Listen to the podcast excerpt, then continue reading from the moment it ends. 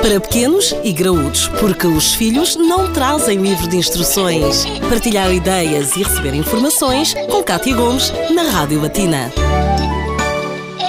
No Pequenos e Graúdos de hoje vamos falar de andarilhos, este brinquedo ou objeto que é utilizado para que as crianças se movam dentro de um espaço, mesmo que seja ao ar livre ou fechado, mas será que os mesmos são bons promotores do desenvolvimento motor? Connosco temos o Dr. Eh, Hugo Rodrigues, que é pediatra. Dr. Hugo, há aqui muitos mitos relacionados com este objeto. Há quem diga que coloca as pernas tortas, que a criança não ganha a mesma força nos membros inferiores. Um, isto são mitos mesmo ou há aqui um quê de verdade? Se calhar há há, um quesinho de verdade, mas o, o, mais importante, eh, quando se fala dos andarilhos, eh, é mesmo discutir a questão da segurança, porque há alguns acidentes que podem até ser graves com os andarilhos. As crianças atingem velocidades grandes quando estão habituadas a andar eh, nesses, nesses utensílios e basta um tapete, basta uma perna de uma mesa, uma perna de uma cadeira para que o andarilho consiga virar e pode dar origem a acidentes até graves. Já nem falo da questão das escadas, que isso então mais ainda. Portanto, os andarilhos neste momento são um bocadinho desaconselhados aconselhados pelas principais sociedades científicas, precisamente pelo risco de acidentes. Claro que depois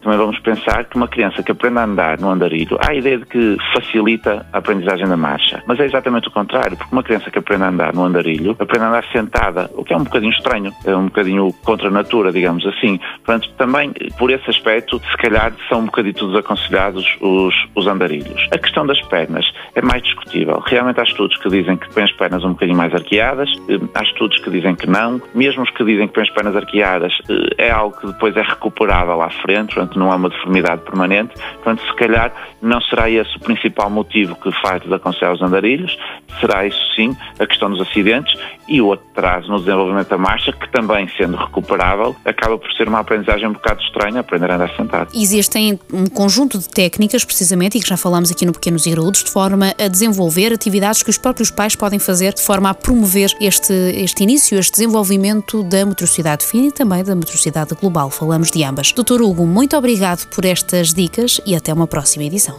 Para pequenos e graúdos, a vida de filhos e pais, de segunda a sexta-feira, na Rádio Batina.